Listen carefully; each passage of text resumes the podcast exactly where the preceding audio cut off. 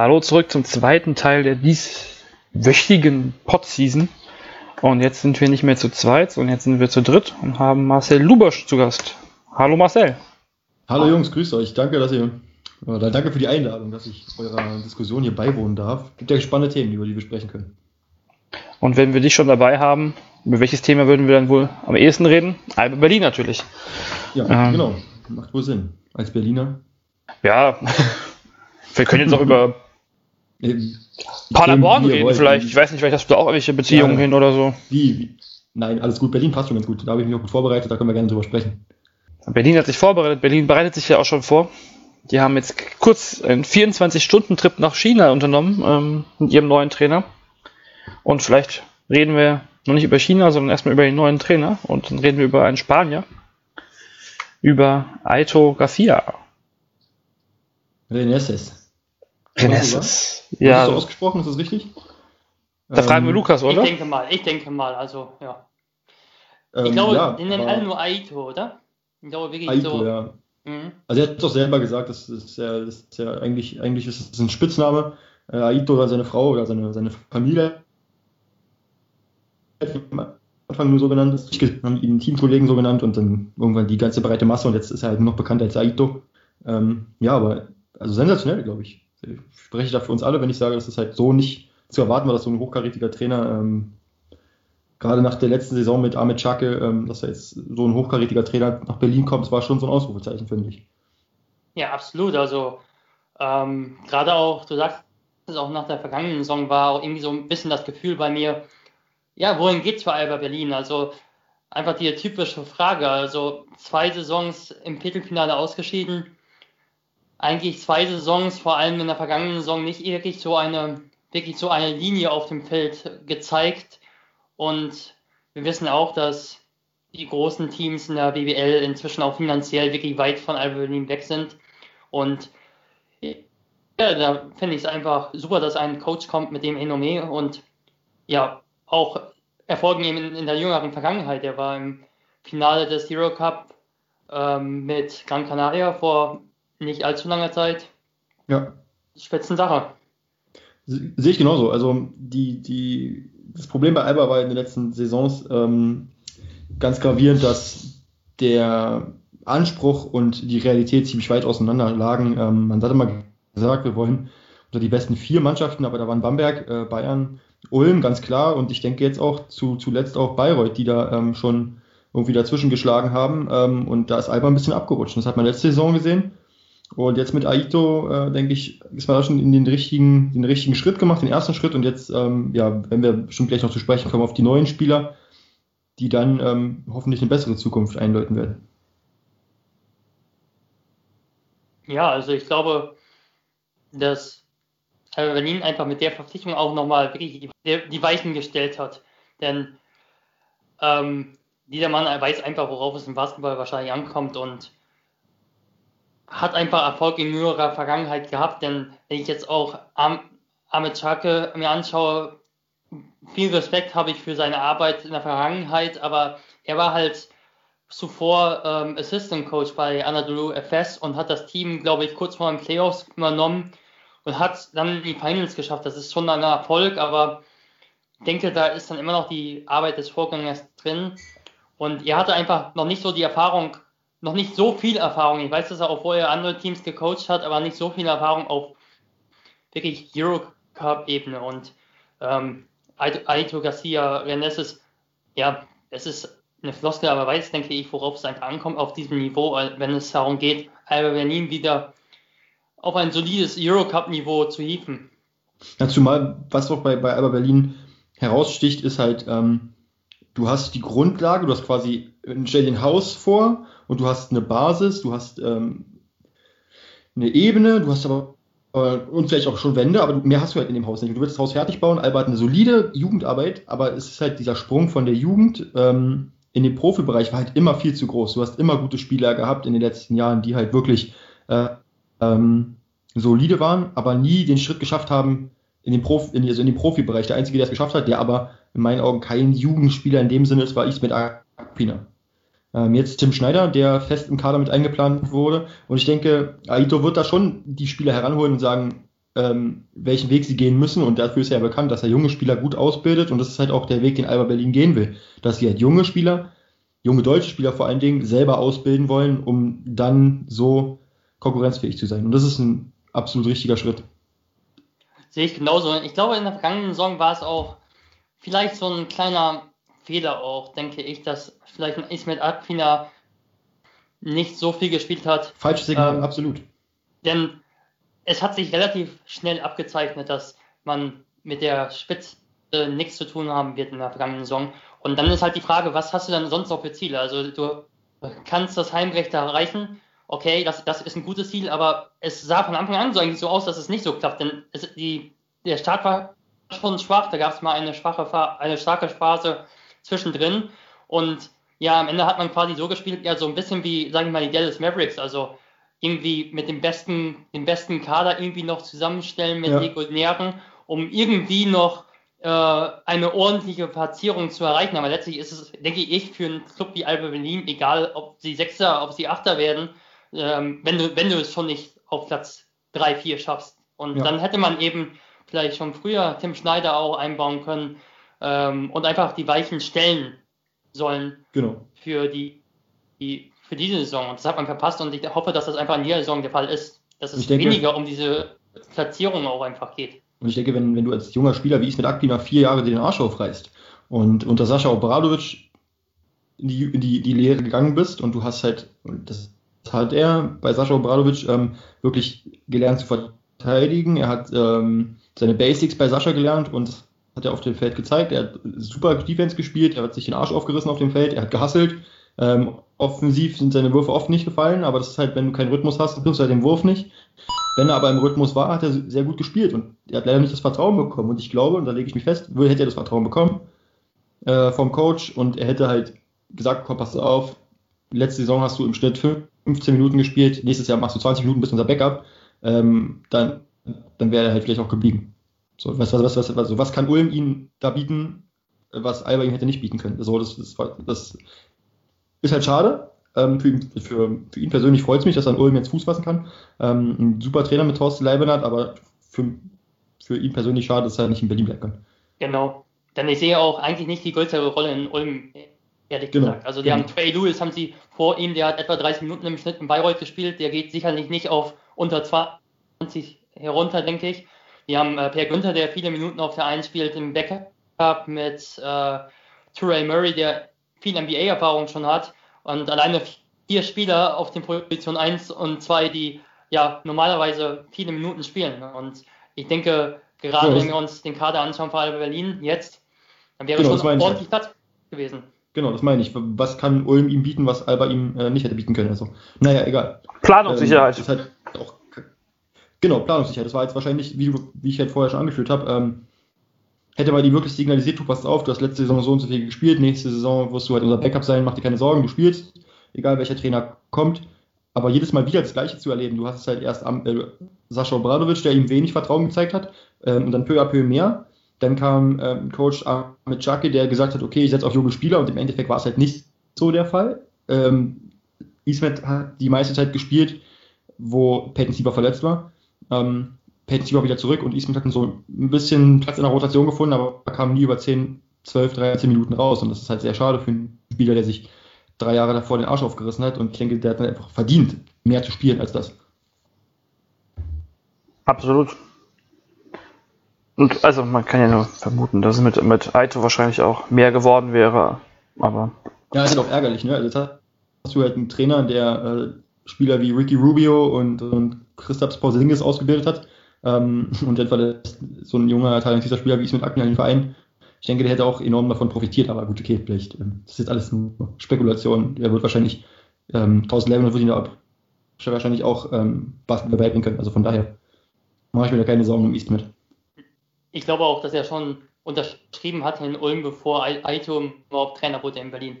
Ja, klar. Ja, ja, ja das war ja. auch so. Und gerade als, als, als Aito unterschrieben hat, Kurz danach kam dann auch die Verpflichtung oder die, die Vertragsverlängerung von Nils Giffey, auch eine ganz interessante Personalie, ähm, der dann gesagt hat, okay, ich habe das Signal mit Aito, das ist positiv und das freut mich sehr und deswegen bleibe ich hier in Berlin. Und ähm, ja, es ist halt ungünstig gelaufen, so, um das abzuschließen mit Ismet.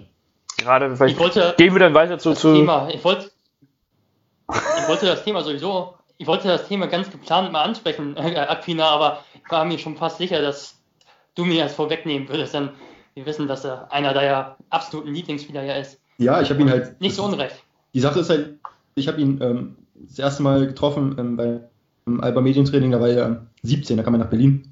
Und das war in seiner ersten Saison, ich habe mit ihm gesprochen, was denn so seine Ziele sind und so. Und ja, er war halt damals schon ziemlich, ziemlich bodenständig und sagte, ja, erstmal Fuß fassen und so. Und er hat immer, wenn du ihn gefragt hast, ähm, immer cool geblieben und gesagt, ähm, ja, ich will Fuß fassen, ich will in die Rotation. Also er war nie irgendwie, dass er jetzt ähm, die größten Ansprüche gestellt hat, sondern er hat sich immer untergeordnet, immer versucht, übers Training anzubieten. Das ist halt auch als junger Spieler, und das macht ihn in meinen Augen sehr charakterlich ähm, sehr stark, wenn du halt diese vier Jahre lang einfach hinnimmst und sagst, okay, pass auf, ich muss mich hier durchbeißen, ich kann mich nur übers Training anbieten und nicht halt irgendwie jetzt anfängst, groß irgendwie rumzumucken oder irgendwas was zu fordern, sondern er hat halt immer übers Training angeboten, er hat sich immer einen Arsch aufgerissen und es, macht ihn halt, in meinen Augen zeigt was er für einen starken Charakter hat. Und deswegen, ähm, ja, ich persönlich finde es sehr schade, dass er jetzt in Ulm ist, aber er wird auch da seinen Weg gehen. So.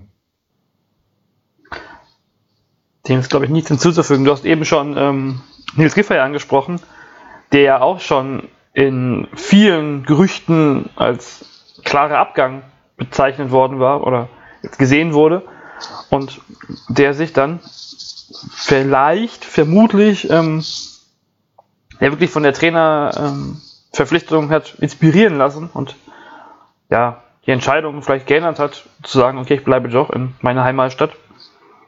Ähm, und ja. ist ja jetzt auch Kapitän geworden und.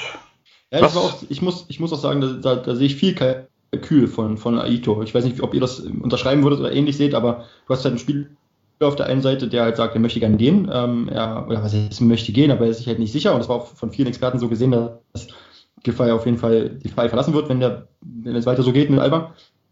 Und dann kam äh, Aito, er hat gesagt, okay, ich bleibe. Und er macht ihn halt zum gleichen Kapitän, ähm, Hometown-Player quasi und ähm, wichtige Rolle und Kapitän, ihm so mit Verantwortung übergeben.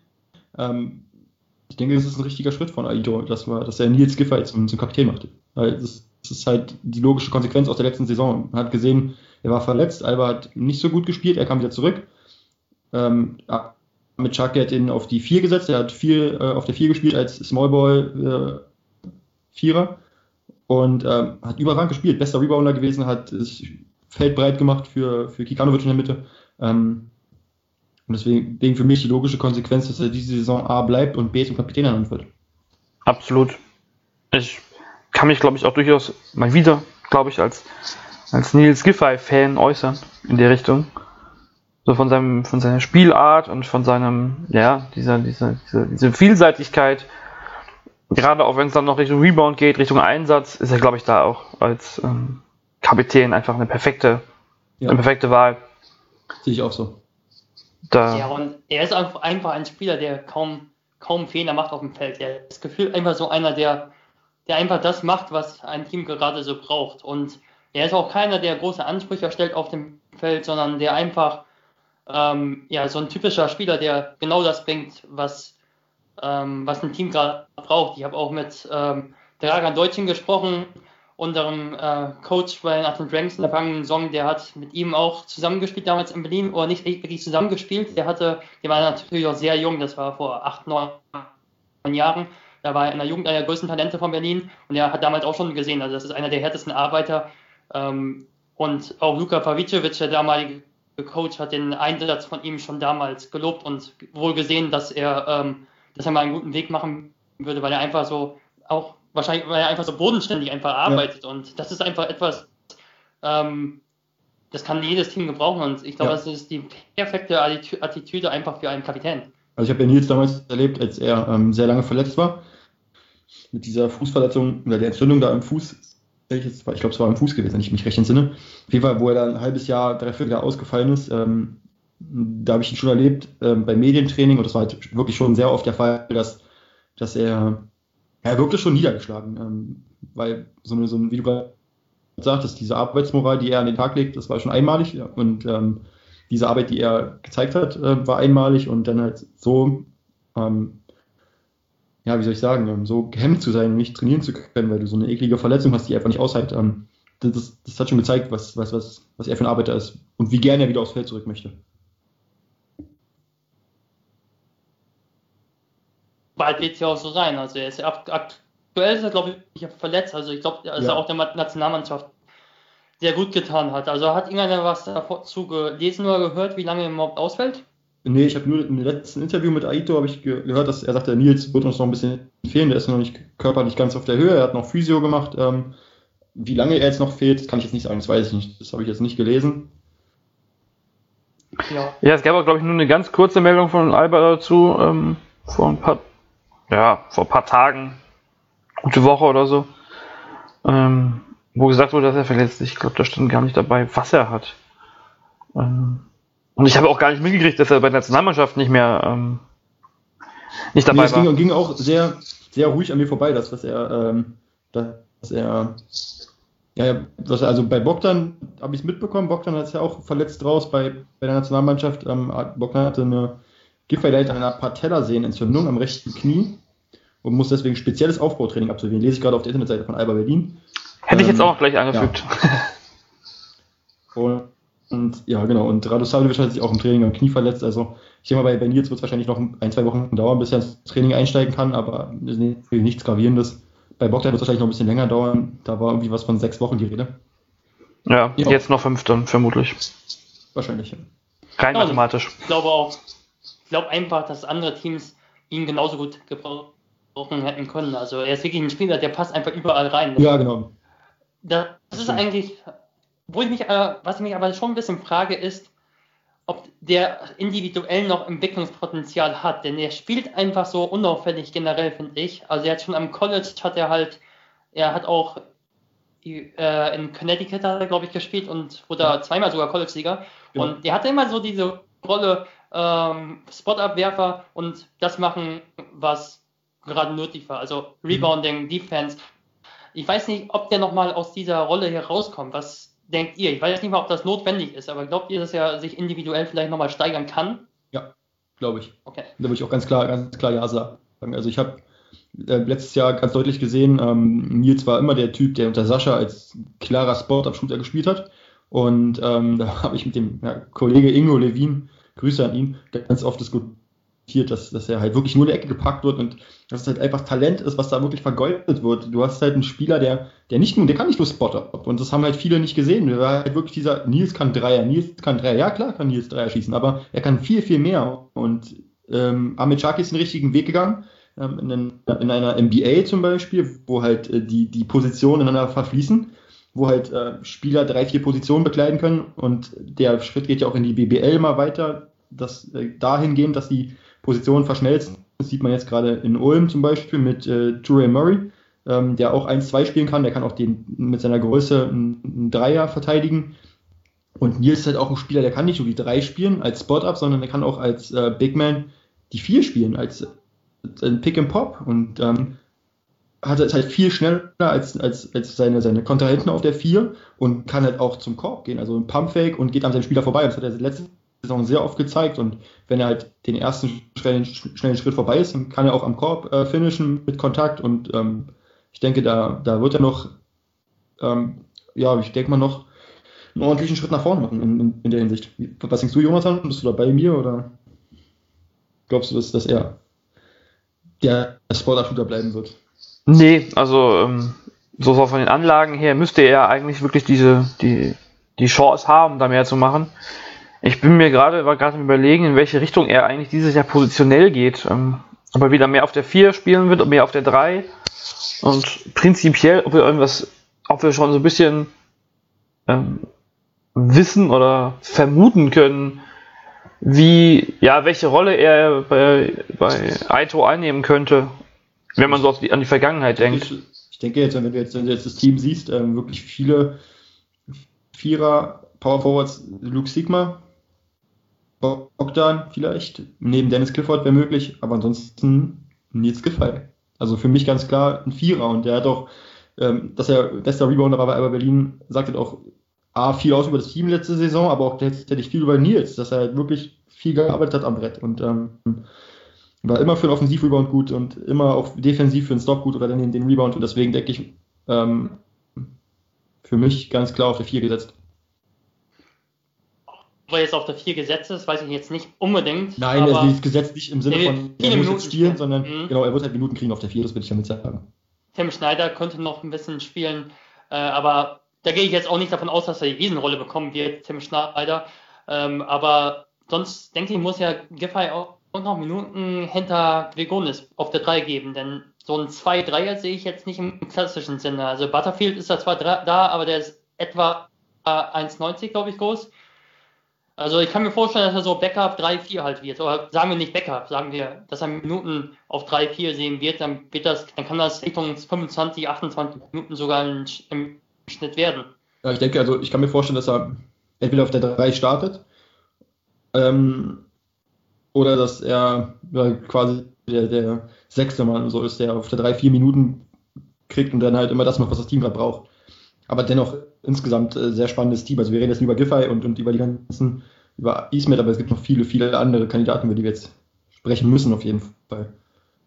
Ich denke, Alba Berlin hat dieses Jahr in der Offseason halt einen richtig, richtig guten Job gemacht. Wenn man sieht, was sie letzte Saison für Schwächen hatten, haben sie dieses Jahr vieles, vieles ausgemerzt. Das möchte ich sagen.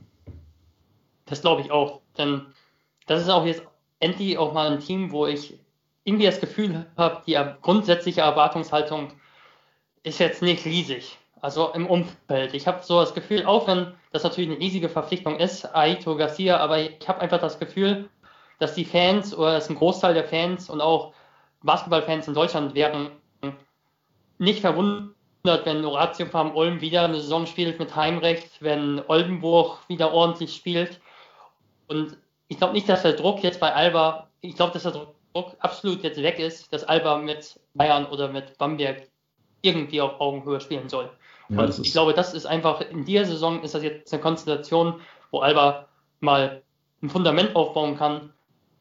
Auch wenn die Verträge jetzt vielleicht nicht so lang sind, aber es gibt sicherlich Potenzial, die Verträge zu verlängern. Und ich glaube, das ist einfach ein Fundament, jüngere Spieler. Ich glaube, der älteste ist 27, wo du einfach jahrelang äh, mit weiterarbeiten kannst, theoretisch. Da kannst du nach Ja. der Saison schauen und dann kannst du äh, den und den halten und dann ge- geht's weiter. Dann kannst du dich punktuell verstärken. Genau, das, äh, das sehe ich halt genau, ganz genauso, dass Alba halt wirklich Punkt eins, dass sie halt wirklich langfristig wieder geplant haben. Das haben sie versucht auch in der letzten Saison, aber jetzt wirklich versucht haben, zum Beispiel Kresimir Nikic ist ein Spieler, für mich sehr spannend, 18 Jahre alt, hat einen 5-Jahres-Vertrag unterschrieben. Das heißt, Alba versucht da ähnlich wie mit, wie mit Ismet ähm, was Langfristiges aufzubauen. Ähm, dann, dass kein Spieler älter als 27 ist. Spencer Butterfield 24 Jahre, Marius Grigonis 23, Dennis Clifford kam aus der D-League, ist 25, Luke Sigma äh, 27. Zeigt jetzt sehr deutlich, dass ähm, was Alba da für, für einen Weg gehen wird. Und ich denke auch, dass Luke Sigma mit 27, wo du halt in die Richtung gehst, dein Zenit zu erreichen, trotzdem noch ein Upset hat. Also der kann trotzdem noch was lernen von Aito und das finde ich halt ziemlich beeindruckend.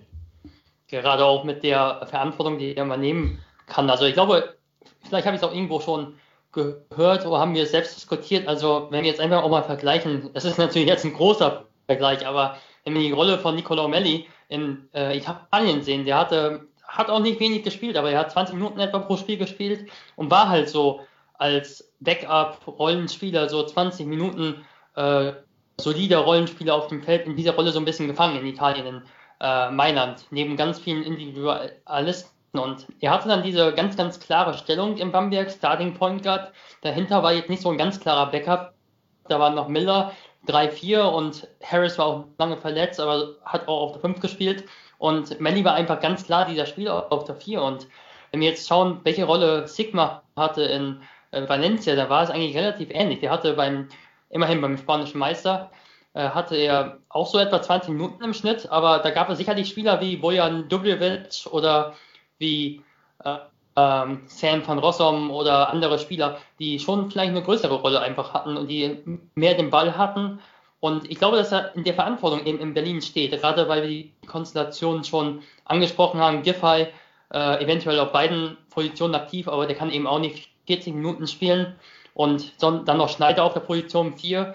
Und potenziell kann ein Sigma dann eben auch seine 30 Minuten auf der 4 bekommen und ist einfach jemand, der absolut gefordert ist. Und dadurch kann ein Spieler vielleicht auch nochmal ähm, den nächsten Schritt einfach machen. Ich finde es ganz witzig, dass du angesprochen hast, ähm, oder ex explizit gesagt hast, Nicolo Melli, weil ich denke, Luke Sigma, und das habe ich mir hier aufgeschrieben auf meinem Notizzettel, so ähnlich äh, Vergleich, äh, Nicolo Melli, weil die sind sich halt vom, vom, vom, von der Statur sehr ähnlich und vom Spielstil, also Luke Sigma jetzt bei Valencia 7,2 Punkte und 5,3 Rebounds im Schnitt gemacht, kann 3-4 spielen, ist ein sehr guter Passer auf der 4, ähm, kann den Dreier schießen mit 32,1% im Schnitt letzte Saison, ist sehr beweglich, schnell, ähm, deswegen war der spielt sehr smart, deswegen fand ich den, den, den Vergleich mit Dico Melli sehr treffend und witzig, dass du es angesprochen hast. Mhm. Er hat auch einige Assists gegeben, also bei allen Teams, wo er war, für den Power Forward wirklich ordentliche Assists gegeben, ich glaube zwei im Schnitt etwa. Ja. Ich glaube, die einzige Sache ist bei ihm so ein bisschen, also die, die absoluten Top-3er-Werte hatte er, zumindest was die Anzahl der Würfe betrifft, noch nicht. Da, da bin ich mal gespannt, ob er ähm, in Berlin ein bisschen mehr Richtung Außenspieler geht oder ob er mehr im Low Post zu sehen ist. Denn der hat einen guten Wurf, also man sieht es ja auch auf den Videos, er hat einen guten Wurf, aber er hat irgendwie bei den Teams so etwa zwei pro Spiel so genommen. Manchmal weniger sogar. Ich, ich glaube, also ich denke, ich denke, er ist halt wirklich ähm, High-Post-Spieler, äh, der jetzt auch aufposten kann, aber dann aus dem Post heraus auch äh, den cleveren Pass spielt. Also das, was ich jetzt gesehen habe von ihm bei Valencia, war halt wirklich häufig, dass er halt ähm, Post-Up isoliert wurde, dann den freien Cutter gefunden hat und dann in den, den Pass gespielt hat. Und das hat, er, das hat er sehr gut gemacht und ich denke, das wird er auch weiterhin machen bei Alba. Auch wenn mit Dennis Clifford jetzt ein Spieler ist, der da die Zone schon zustellt, aber er wird jetzt halt nicht der Spieler sein, der jetzt nur in der Zone rumwühlt, sondern wird halt clever vom High Post aus die Bälle verteilen, denke ich. Das kann er schon machen. Die Rolle mhm. sehe ich, die Rolle sehe ich da bei ihm.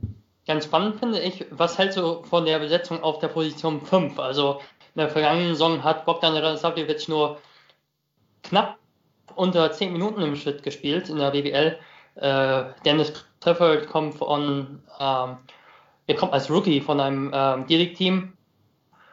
Und ja, das also sind eigentlich denke, diese beiden Spieler, ja. Also ich denke, dass äh, Bogdan, ähm, ich muss dazu sagen, als Bogdan in Berlin unterschrieben hat, war ich sehr, sehr froh, weil ich fand, dass er ein sehr talentierter Spieler ist ähm, und das ist er immer noch. Also auch wenn er letzte Saison deutlich den Erwartungen, zumindest meinen Erwartungen, ähm, zurückgeblieben ist. Dennoch sehe ich, dass er noch einen Schritt gehen kann. Ähm, gerade defensiv hat er mich sehr enttäuscht letzte Saison, aber ich denke, dass er unter Aito noch so zwei, drei Prozent mehr draufpacken kann, vielleicht sogar zehn Prozent mehr draufpacken kann, gerade was defensiv angeht. Ähm, offensiv finde ich, ist er, ist er schon, schon sehr weit. Ähm, ist okay. Auch wenn, wenn man da noch gerade Post-Up noch ein bisschen was aufbauen kann.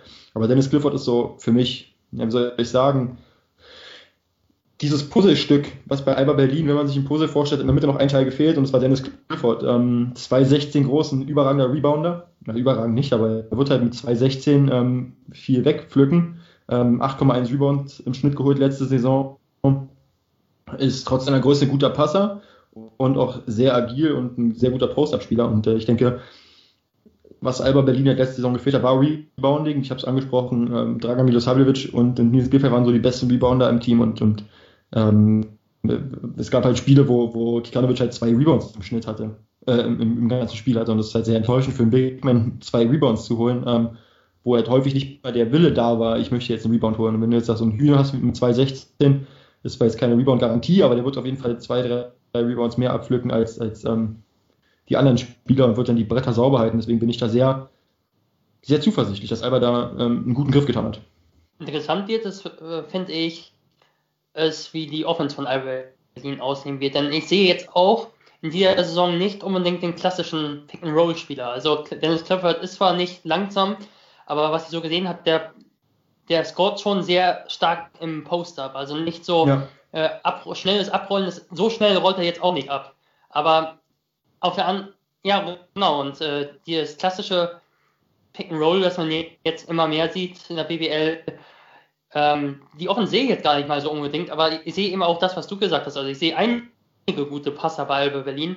Und Grund ist, der sogar so eine Rolle des Point Forwards vielleicht ausfüllen kann, Pick and Roll laufen kann. Ähm, äh, Luke Sigba, ähm, guter Passgeber.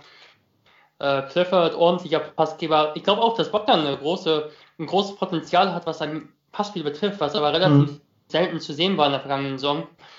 Da bin ich aber mal gespannt, wie äh, Aito das nutzen, Aito das nutzen wird. Also die Passqualitäten mit, ich denke, dass es weniger Pick and Roll zu sehen sein wird als bei anderen Teams zumindest. Es ist schon mhm. einige Off-Ball-Plays wahrscheinlich gibt mit Post-Ups, was du ja auch gesagt hast in Bezug auf Sigma.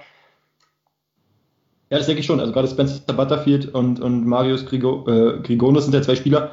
Ähm, das hat man auch in dem, in dem ersten Training, was man jetzt auf das ist halt leider ein YouTube-Video, ein kurzer Zusammenschnitt, aber man hat es schon gesehen, versuchen halt äh, Off-Ball viele Screens zu stellen, um dann die Schützen in Position zu bringen. Und dann gab es halt auch viele Situationen, in denen gerade der Abschluss aus der Mitteldistanz gesucht wurde, ähm, im and Roll. Marius Grigonis kann das, Spencer Butterfield, ein guter Schütze, ähm, Yoshiko Seibu, auch ein neuer Kollege, der kann das auch sehr gut, auch ein guter Schütze. Nils Giffey kann das und deswegen glaube ich, dass Alba schon sehr gut aufgestellt und sehr variabel aufgestellt ist, glaube ich, da. Da, da ähm, zumindest variabler als letzte Saison. Ein, ein Kopf mit Peyton Siever ähm, und dann hatten wir halt noch mit Grigonis und, und Butterfield halt zwei Spieler, die halt auch, auch das, ja, kreativ agieren können. Und dann hast du auch gute Big Men mit Nils, mit Sigma, mit Clifford.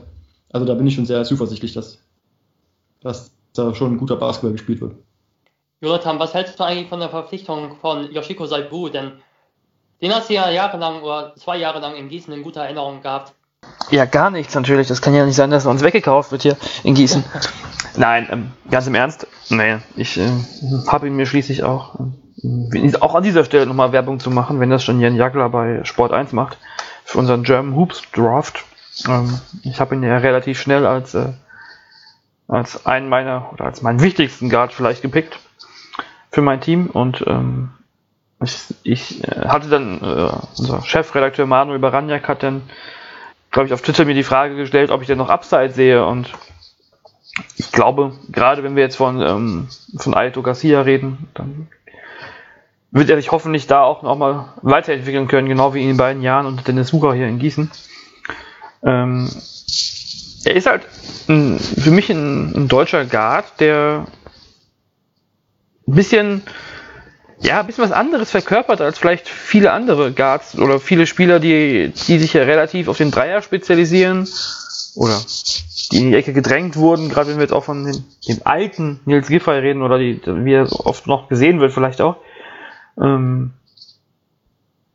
weil er, weil, weil bei Yoshi ist so für mich die, die Stärke unter anderem, dass er den, also die, seinen, seinen Zug zum Korb, dass er da ähm, Druck machen kann und ja. Durch seine Penetration halt viel, viel Räume schaffen kann für die, für die umstehenden Spieler und wenn man halt so Spieler wie Spencer, Butterfield und Grigonis und, und, und Sigma, die halt auch alle schießen können, dann, dann schafft das schon Räume.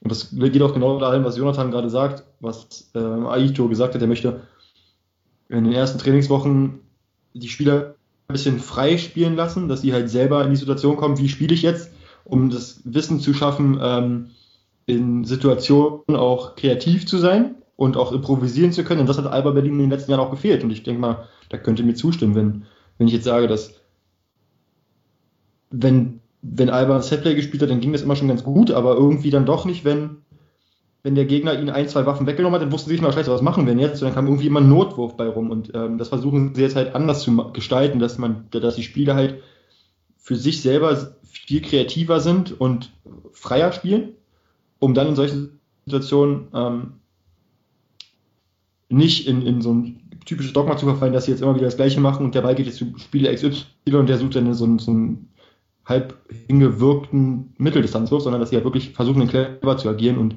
sich selbst noch eine Chance zu erarbeiten.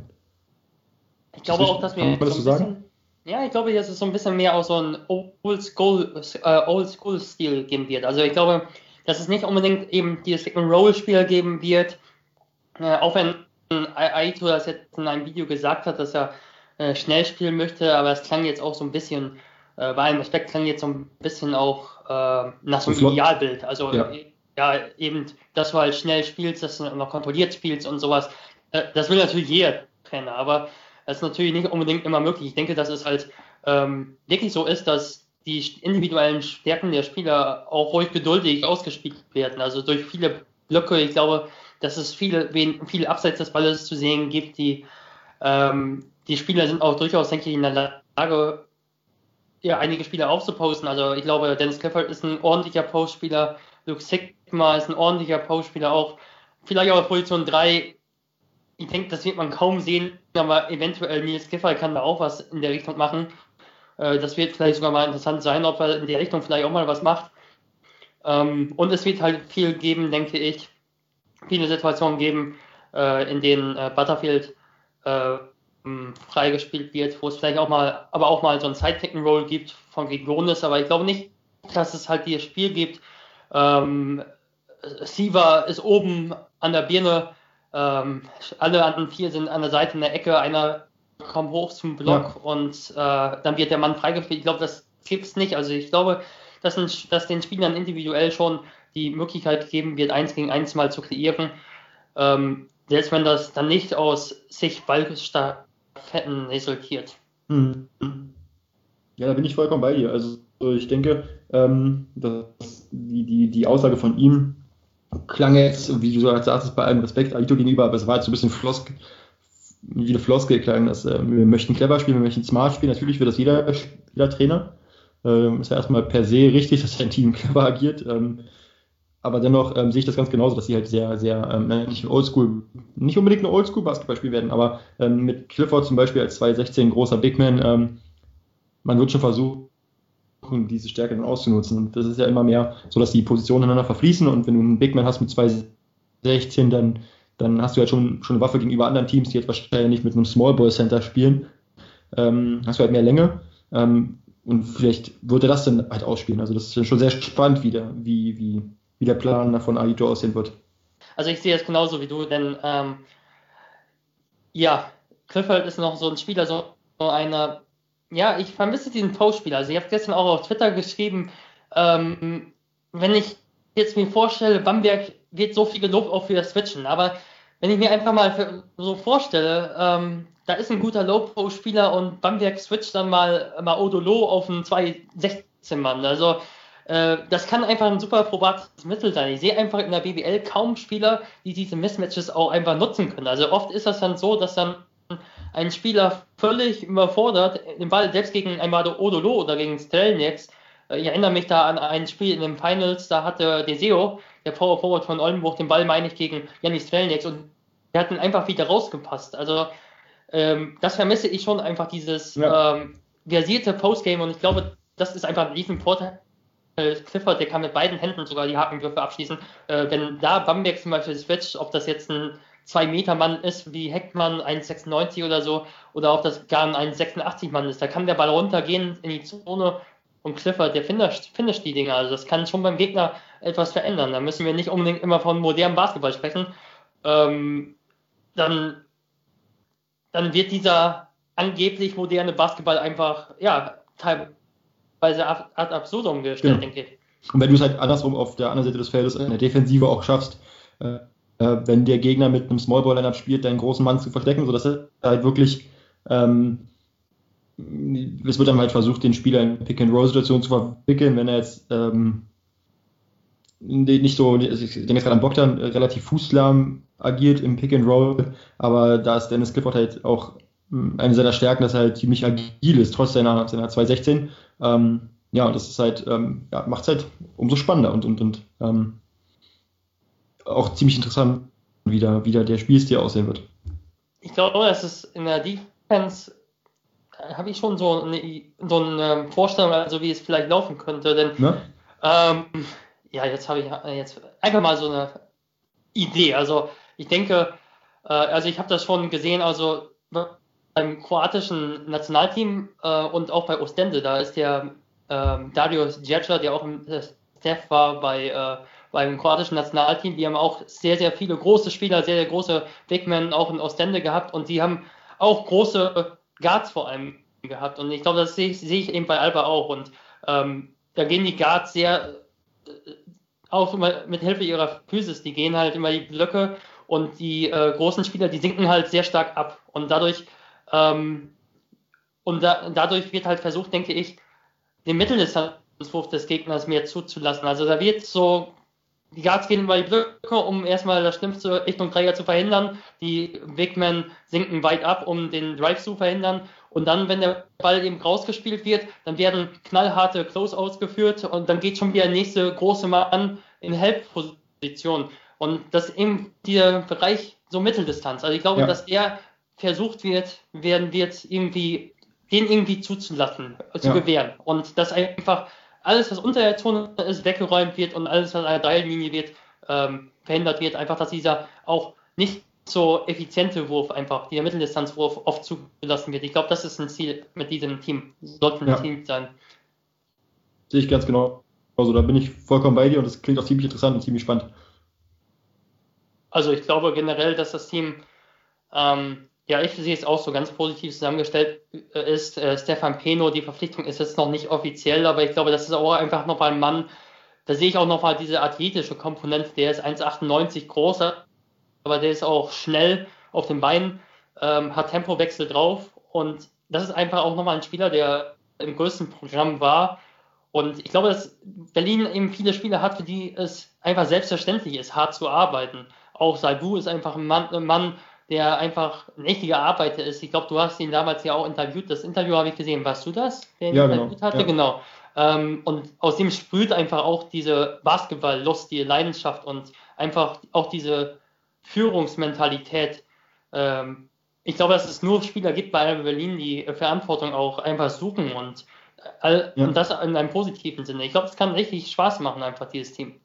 Ähm, zumal die Sehnsucht bei den Fans auch immer sehr groß war in der letzten Saison, dieses ähm, mit Leib und Seele, der ja von Sascha quasi erfunden wurde, der Spruch, oder der, der Leitspruch des Vereins mit Leib und Seele für Berlin. Und das hat in der letzten Saison so ein bisschen gefehlt, dass sich das Team halt unter Wert verkauft hat und, und häufig nicht das gezeigt hat, was sie drauf haben und erst so im Saisonabschluss in, in, in die Playoffs reingehend war dann so ein bisschen der Funke. Alba hat äh, Bayern gefordert und gefordert und gefordert und, und dann. Und geschlagen vor allem auch. Genau, und dann kam erst so dieser, dieser Funke auch von Spielern wie Tony Gaffney, äh, wir wollen jetzt uns den Arsch aufreißen und wir spielen jetzt hier mit Leib und Seele. Aber da war der, das kam noch ein bisschen zu spät. Und wenn du jetzt halt in die Saison gehst und du hast halt Spieler, die wirklich hungrig sind, die haben Bock, sich weiterzuentwickeln, du hast einen Trainer, der ihnen ähm, die, die Werkzeuge an die Hand gibt und ihnen zeigt, du pass auf, guck mal, ich habe Ricky Rubio groß gemacht, ich habe Paul Singles groß gemacht und, und, und. Hört auf mich, dann werdet ihr auch gut. Ähm, das ist halt wirklich, das ist halt, du hast halt gerade wirklich die, die ganze Komponente für, für ein richtig gutes Team beisammen und das macht mich halt sehr froh, dass wir da, glaube ich, in Berlin sehr guten Basketball sehen werden. Wenn wir trotzdem vielleicht nochmal über Schwächen sprechen, wo sähst du die im Kader? Bitte? Wo du, wo du Risiken vielleicht im Kader siehst, wenn es einfach um die Spielweise, was einfach die Spielweise betrifft, wo siehst du äh, potenzielle Schwachpunkte von Alba Berlin? Also ich denke, ähm, Dennis Clifford, ähm, seine Größe und er ist sehr agil, aber ich denke, das kann auch ein Faktor sein, wenn du auf ein Team triffst, ähm, und ich denke da an Bamberg zum Beispiel, die halt sehr clever agieren, äh, die das schaffen, halt seine Größe auszunutzen, im negativen Sinne, die halt wirklich immer hart attackieren, äh, seine Größe. Und ähm, dann hast du halt wirklich mit, mit ähm, Bogdan Backup auf der Center-Position, der halt so nicht unbedingt mehr bietet defensiv. Was Clifford defensiv leisten kann, weiß ich nicht. Also da bin ich jetzt noch nicht so, so, so viel von ihm gesehen, dass ich jetzt sagen kann, okay, der wird jetzt äh, ein Ringbeschützer sein oder sonst irgendwie. Ähm, wenn, wenn, wenn ein Team es schafft, so die, die Big Men ähm, rauszuziehen, Dennis Clifford und Platz zu schaffen in der Mitte, da sehe ich schon ein paar Probleme. Aber ansonsten ähm, spielerisch ähm, ja, ich Team, glaube, hm, wenn ich mir das Team ansehe, sehe ich jetzt nicht wirklich viele große Schwächen, dass ich sage, okay, da, da äh, könnte man jetzt eine große Schwäche ausmachen. Ich glaube, im Zweifel sind das wirklich die großen Positionen, glaube ich, auch, auch aus den genannten Gründen. Ich glaube, die Transition Defense ist auch nochmal ein Thema, wenn du da einfach Teams hast, die äh, Fast Breaks laufen wie Ratiofarm Ulm, wo die großen Spieler sofort vorne sind, äh, wo ja. es dann vielleicht Transition Dreier noch geben könnte. Das ist dann nochmal so eine Sache. Äh, und auf der 4 sind vielleicht auch nicht die absoluten Rebound, äh, Rebounder auf der 4, 5 in der Tiefe. Also Sigma sicher ein sehr guter Rebounder, äh, Giffey, Giffey ein solider, aber zuletzt war ein Bogdan Radosavljevic eben ein sehr unterdurchschnittlicher Rebounder. Das ist halt nochmal etwas, wo ich äh, so ein, eine potenzielle Schwäche sehe. Mhm. Auch vielleicht die Tiefe, Tiefe auf der 4-5, also so ein Isaiah Hartenstein, der hätte mir schon echt gut noch gefallen, einfach äh, in Berlin, der sich auch nochmal gut vielleicht weiterentwickeln können unter Aito. Ähm, aber ich glaube, dass Alba Berlin gut aufgesetzt äh, gestellt ist mit dem Kader und ich hoffe auch einfach, dass jetzt auch nicht irgendwie, ähm, selbst wenn dann vielleicht nochmal eine Verletzung kommt, dass dann in Panik verfallen wird und dass er dann Ähm, das glaube ich auch nicht, dass es passieren wird. Ich glaube einfach, dass es für Berlin gut wäre, wenn sie locker die Playoffs erreichen würden und wenn sie vielleicht ums Heimrecht mitspielen äh, oder ich glaube, das ist auch möglich, mit dem Team ums Heimrecht mitzuspielen. Aber das wäre, denke ich, eine gute Saison. Also nicht, wenn es Platz 5 wird und dann sagen alle so, äh, oh, was war das schon wieder für ein verlorenes Jahr. Ich glaube, das wird dieses Jahr nicht der Fall sein. Nein, also ich glaube, man kann Fünfter werden und es ist ein Jahr, mit dem man arbeiten kann. Ja, denke ich auch. Ich ist, da die, ist das Berliner Publikum da auch dabei? Also also das war schon die letzten Jahre, ähm, das ist immer so, so, so, ein Irrglaube, dass der Berliner an sich ja immer sehr größenwahnsinnig ist. Das ist im Fußball so, ja, wenn wir über Hertha BSC Berlin sprechen.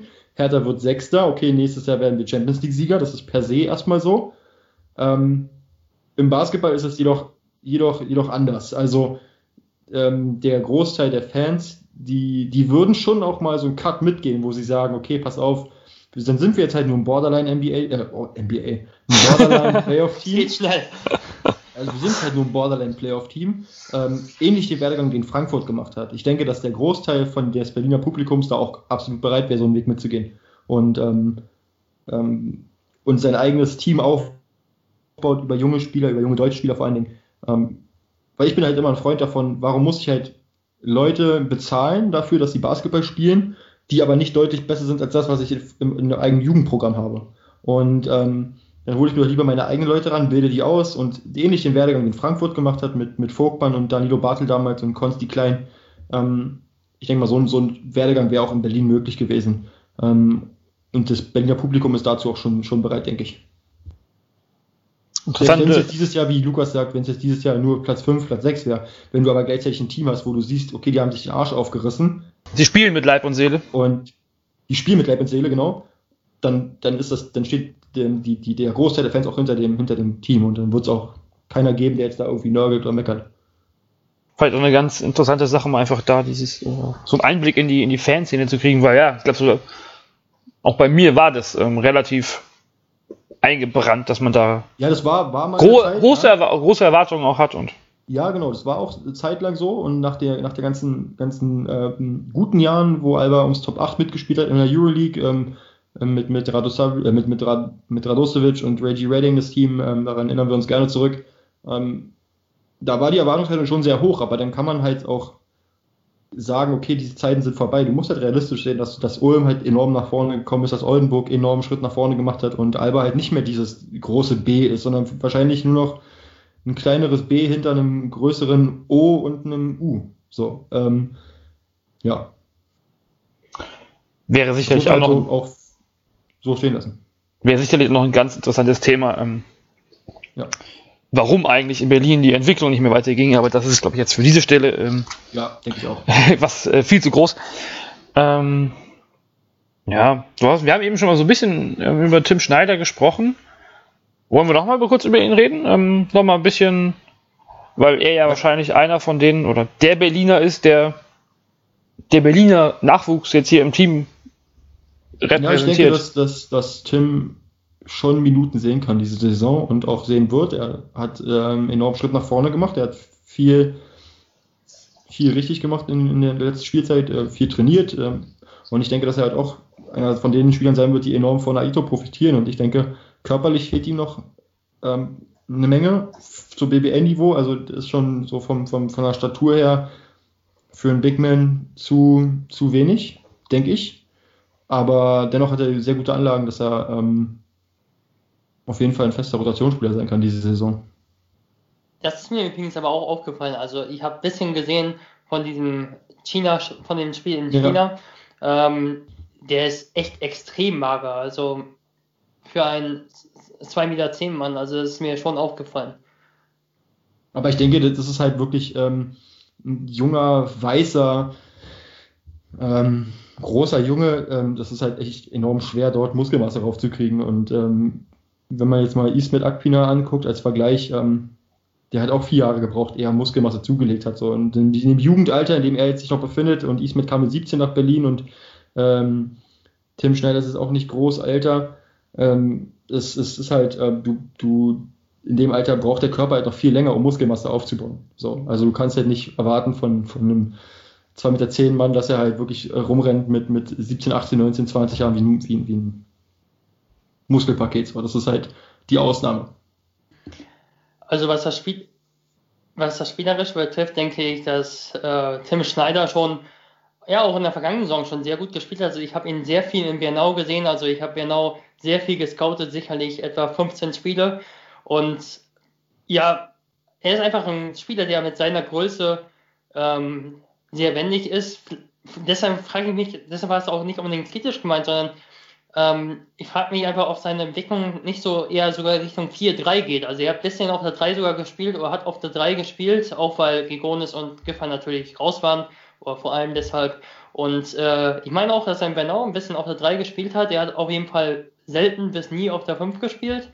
Er hat einfach einen guten Wurf von außen und hat dann auch einfach die Möglichkeit, einfach dann zum Kopf zu gehen. Und ähm, ja, also das ist einfach ein interessantes Paket. Also ich glaube, vielleicht, vielleicht braucht ihr gar nicht mal so viel ähm, Muskelmasse zulegen, um auf seiner Position, vielleicht ist es sogar eher schädlich, wenn er auf seiner Position deutlich mehr zulegt. Also bin einfach mal gespannt äh, und hoffe, dass er eine kleine Rolle schon bekommen wird. Ich traue es ihm auch zu.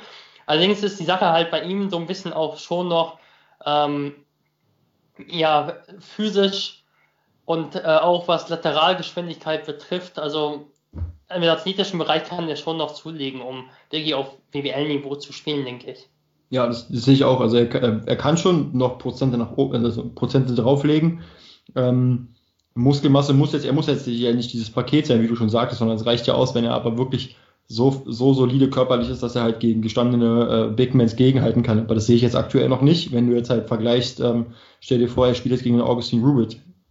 Ähm, ich glaube, der macht mit ihm in der Zone, was er will. Raymar Morgan zum Beispiel, wenn er jetzt gegen so einen Kollegen spielen würde, das wird schwierig. Also da kann er sich körperlich nicht behaupten und ähm, da fehlt halt in meinen Augen noch ein bisschen. Das, das ist, ja aber eben so ein Spieler, der kann einfach mal auch einfach mal gebracht werden. Und das finde ich einfach mal gut. Einfach am Ende eines Viertels mal zwei, drei Minuten spielen lassen. Und ja, genau. äh, ich glaube nicht, dass da irgendwas groß kaputt geht. Denn äh, das ist ja auch ganz selten dann der Fall, denke ich, dass der Gegner dann explizit ja das, das einfach nutzt. Also mein, da, manchmal sind dann ja auch eben die Bankspieler des Gegners dann auf dem Feld und es gibt, gibt genügend Teams, vor allem respektvoller BWL. Äh, wir haben, Simon Linder hat ja auch von dieser Klassengesellschaft gesprochen in der vergangenen Saison. Ich glaube, es gibt genügend Teams in der BWL, da kannst du es dir halt auch einfach erlauben, so einen ja. Spieler, einen jungen Spieler einzusetzen. Genau. Und ich denke, äh, der Trainer wird es halt auch schaffen, ähm, ihn so weit zu motivieren, dass er halt, ähm, dass da kein Abbruch entsteht, wenn du, wenn er, wenn er halt wirklich am Ende des Viertels zwei, drei Minuten bekommt. Also das ist jetzt, ähm, so Backup-Minuten, zwei, drei Minuten am Ende des Viertels, der kommt im Endeffekt auf zehn Minuten pro Spiel. Das wäre für Tim Schneider super. Also das, da würde ich mich sehr darüber freuen, wenn er diese 10, 15 Minuten mm, Absolut. 15 Minuten wäre vielleicht ein bisschen viel, aber so 10, 11, 12 Minuten sehe ich schon drin bei ihm. Ja, denke ich auch. Wäre für die Entwicklung sicherlich auch nicht verkehrt. Auf der Position 5 dürfte sicherlich nicht so viel passieren, allerdings bei Alba Berlin, also was Verletzungen betrifft. Ähm, ja, also ich glaube, da, das ist vielleicht die Position, die Alba am wenigsten äh, aus den eigenen Reihen kompensieren kann, verletzungsbedingt, denke ich. Mhm. Also, also Nik Nikic ähm, spielt ja halt in Doppellizenz, der wird ja auch in Bernau dann spielen, aber ich denke, er wird auch so ein Kandidat sein, der seine Minuten mal in der BBL sehen wird und wird da auch mal äh, zum Zuge kommen, denke ich. Da bin ich mir ziemlich sicher, dass, äh, dass Nikic ähm, ja, mit, mit 18 Jahren, 2,15, ich denke, der hat schon ordentliche Anlagen, dass er ein guter, solider BWL-Spieler werden kann. Ja, da denke ich aber, das wird schon noch einige Jahre dauern. Der hat halt auch äh, keinen deutschen Pass, wodurch er halt auch nicht im Kader unbedingt steht. Und hat, glaube ich, auch in der vergangenen Saison in der kroatischen Liga, glaube ich, auch nicht für die erste Mannschaft gespielt. Glaube okay. ich. Ähm, ich glaube, das dauert einfach bei ihm, aber es ist einfach wahrscheinlich einer, der wirklich im Bernau profitieren kann. Und ich glaube, wenn es in der vergangenen Saison gerade etwas sehr Positives gab, dann ist es in meinen Augen diese Kooperation mit Bernau. Also ich habe Bernau, wie gesagt, sehr häufig gesehen und ich fand es einfach toll, wie die ganzen Spieler eingebaut wurden. Auch Ferdinand Zölker, der da wirklich als Leistungsträger gespielt hat, äh, Tim Schneider. Das waren jetzt nicht extrem viele sehr junge Spieler, aber ähm, einfach punktuell als Spieler, die wirklich die, die wirklich die Verantwortung bekommen haben und jetzt vielleicht in ein, zwei Jahren eben Tim Schneider und Zölker in der Lage sind, in der BBL was zu machen. Und ähm, diese äh, Kooperation sehe ich sehr, sehr positiv. Ja, absolut, da bin ich voll bei dir. Aber da habe ich ja schon letzte Saison mit Simon drüber gesprochen, dass ich da sehr, sehr großer Freund von bin, weil man so halt endlich schafft, die, die jungen Spieler heranzuführen und zur nächsten Ebene zu führen. Und ähm, wenn sie dann von da aus den Sprung schaffen in den Profibereich, wäre es halt perfekt. Klingt nach einem fast Schlusswort. Nach einem hoffnungsvollen fast Schlusswort für Alba Berlin und die, ähm, die weitere Zukunft. Ja, absolut. Also gerade jetzt diese Saison wird auf jeden Fall sehr, sehr, sehr, sehr spannend werden. Das haben wir ja schon oft genug gesagt. Ähm, aber da bin ich schon, schon sehr froh, dass, dass Alba da einen sehr guten Weg gemacht hat.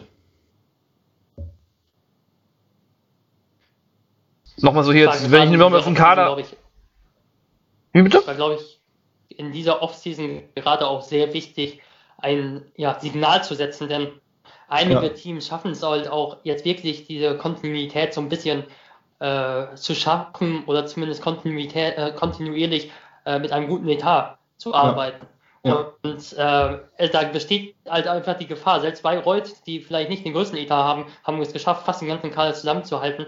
Und wenn Alba Berlin da jetzt nochmal mit so einem ähm, mit so einem Versuch mit alternden Stars oder so äh, nochmal die Spitze anzugreifen gekommen wäre, dann wäre es schnell, denke ich, wirklich in eine Richtung gegangen, äh, wo du halt den Anschluss verlierst.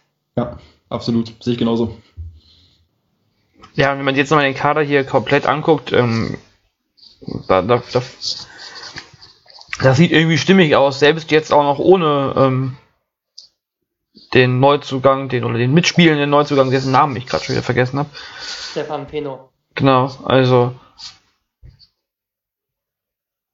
das ist schon eine gute Mischung aus Deutschen und ähm, Ausländern, eine gute Mischung aus, nee, jung und alt nicht, aber ähm, doch jung und erfahren, aber gleichzeitig in den meisten Spielern sogar noch verankert, mehr oder weniger. Also bestes Alter quasi.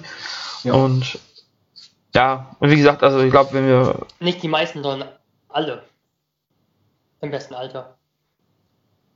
Nee, gut, wenn wir jetzt von Tim Schneider reden, vielleicht noch nicht im besten Alter. ja, aber stimmt von den, von den, von den Profis auf alle Fälle. 20 wäre ich auch noch gerne. Ja. Das ist jetzt aber kein Thema für uns hier, oder? Nein, das ist nicht für uns, aber ich, äh, ja, du hast einfach, du hast recht. Äh, alle Spieler im besten Alter, die Erwartungshaltung ist nicht riesig. Ähm, wenn, ich glaube, um vielleicht so eine Prognose mal anzustellen, ich glaube, ähm, Platz 4 ist schon realistisch mit dem Team, glaube ja, ich. Sehe ich auch so. Ich würde es auch Und sagen, Platz 4. Tippe das auch, ja. Ich sag auch Platz 4. wenn ihr bei Platz 4 sagt, dann würde ich einfach mal sogar Platz 3 sagen. Oh, jetzt kommt's. Na denn.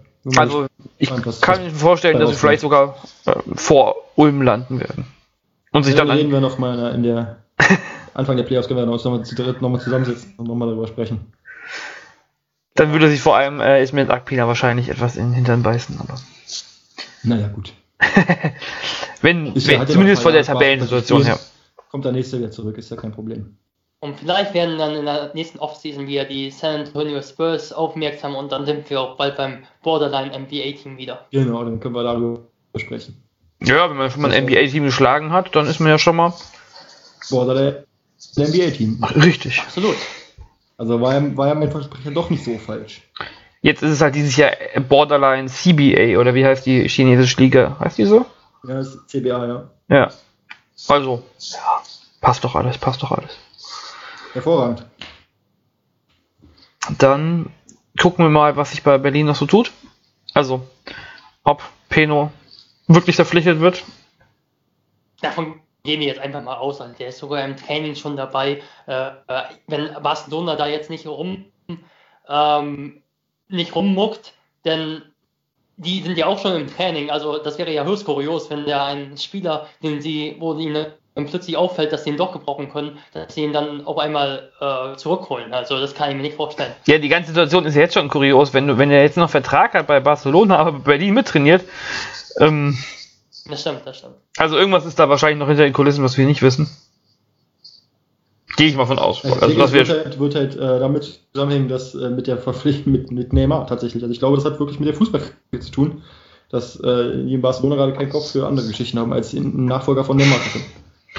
Da müssen dann noch die Menschen, die sich ähm, beim Basketball äh, mit beschäftigen, dran, dran, dran arbeiten oder wie. Also ist schon etwas. Äh, ich kenne ja jetzt die Barcelona, barcelonische, barcelonische, die die äh, Taktik oder Baskische? die, die baskische, die ähm, Aufgabenverteilung ähm, nicht wirklich. Aber Ja, ich denke mal, das ist in so einem großen Verein eigentlich alles sehr schwammig übergehend. Da hat jeder irgendwie überall Mitspracherecht. Das ist ja so in so einem Verein, wo alles ineinander übergeht, ähm, sehr schwammig. Deswegen denke ich, ja, ich glaube schon, dass es damit zusammenhängt. Aber ich denke mal, es ist auch nur eine Frage der Zeit, ehe es äh, offiziell gemacht wird und er bei Alba Berlin jetzt 90ern vorgestellt wird.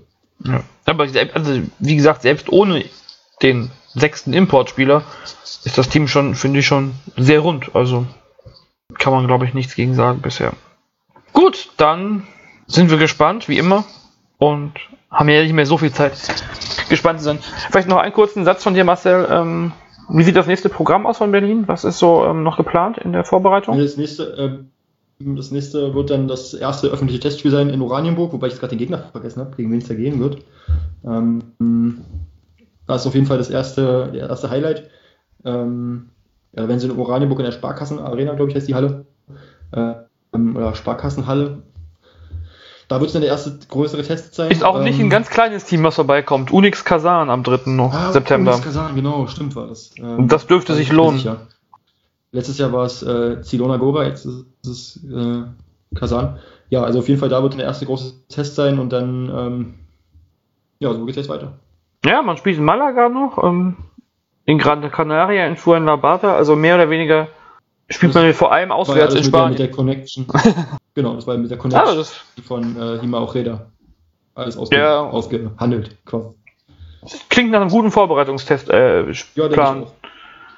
Und noch ein Spiel gegen Bayreuth, gegen den BBL-Konkurrenten. Ja, ich glaube, dann haben wir das Thema dann auch abgehandelt ordentlich. Jo, Ja. Dann vielen Dank, dass du dabei warst, Marcel. ja, danke für die Einladung. Vielen Dank, hat mich sehr gefreut. danke für deine Zeit. Und Und bis demnächst. Und viel Spaß mit Alba in der Offseason und dann auch in der Saison. Macht's gut, bis dann. Ciao. tschüss. Ciao.